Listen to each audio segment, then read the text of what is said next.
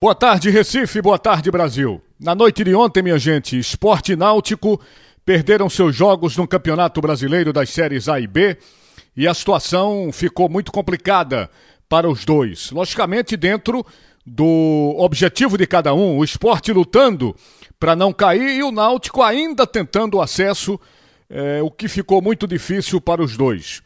No caso do esporte, o esporte perdeu de 3 a 0 para a equipe do, do Bragantino e complicou-se muito na tabela. O esporte não vence há quatro rodadas e segue na 18ª colocação, mergulhado na zona de rebaixamento, 27 pontos, a 5 pontos do Santos, que é o primeiro da, da, da, o primeiro fora da zona de rebaixamento. Aos dois minutos, o time do Bragantino já saía na frente com um gol de Ítalo. No lance em que Thierry falhou, tentou tirar a bola, mas a bola já tinha entrado. Aliás, os escanteios vem sendo o grande calo dessa zaga do Esporte Clube do Recife.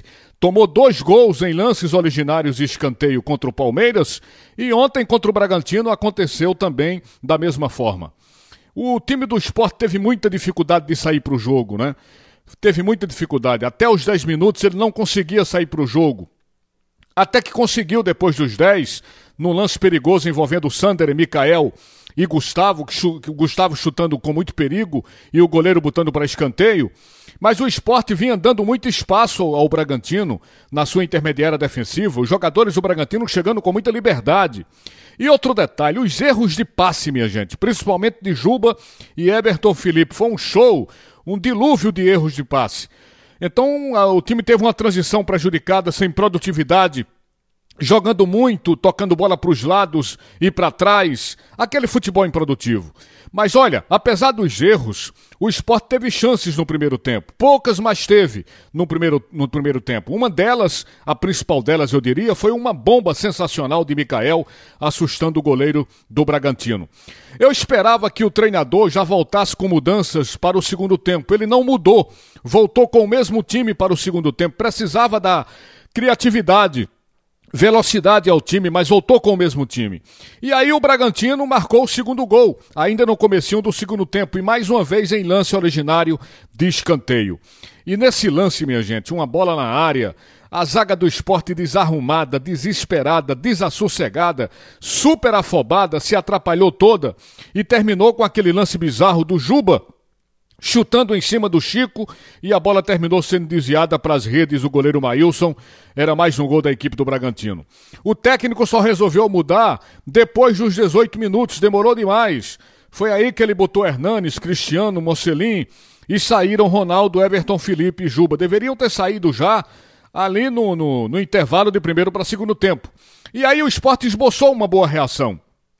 Teve ótimas chances dentro da partida, chance com Mikael, com Zé Wellison, com Cristiano, com o lateral Everton.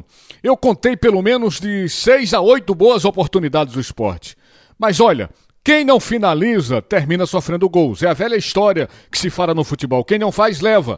O esporte não fazia e o time do Bragantino vai lá e faz o terceiro gol. E fez com relativa facilidade, porque mais uma vez chegou tocando bola na confusa zaga do esporte, teve total liberdade e marcou o terceiro gol. O esporte agora vai jogar contra a equipe do Atlético de Goiás, domingo às 20 horas e 30 minutos, na Arena. E o Náutico, minha gente, também se complicou e muito, perdeu de 3 a 2 para o Lanterna da Série B. Isso é um absurdo, né? As chances de acesso do Clube Náutico Capibaribe ficaram muito remotas agora, porque o Náutico permanece na nona colocação com 45 pontos, uma diferença de 8 pontos para o primeiro do G4. Aí vocês observam o seguinte: faltam seis jogos e o Náutico precisará vencer os seis jogos para atingir os 63 pontos. 63 pontos é aquela margem confiável para alcançar o acesso. Quem chega a 63 pontos fica com pelo menos 95,8% de possibilidade de acesso. Então o Náutico precisará fazer 18 pontos, é muito difícil. O Náutico tem três jogos como mandante, três jogos como visitante vai enfrentar o Brusque, né, nesta terça-feira, quatro da tarde em Santa Catarina. Depois ele joga em casa contra o Curitiba, volta a jogar fora contra o Confiança e depois pega dois jogos seguidos em casa. Um contra o Sampaio Correia e outro contra o Havaí. Situação complicadíssima para o Clube Náutico Caparibe conseguir o acesso. É isso aí, minha gente. Um abraço a todos. Sigam acompanhando a programação da Rádio Jornal. Vem aí o primeiro tempo do assunto é futebol. Comando Alexandre Costa. Boa tarde, Recife. Boa tarde, Brasil.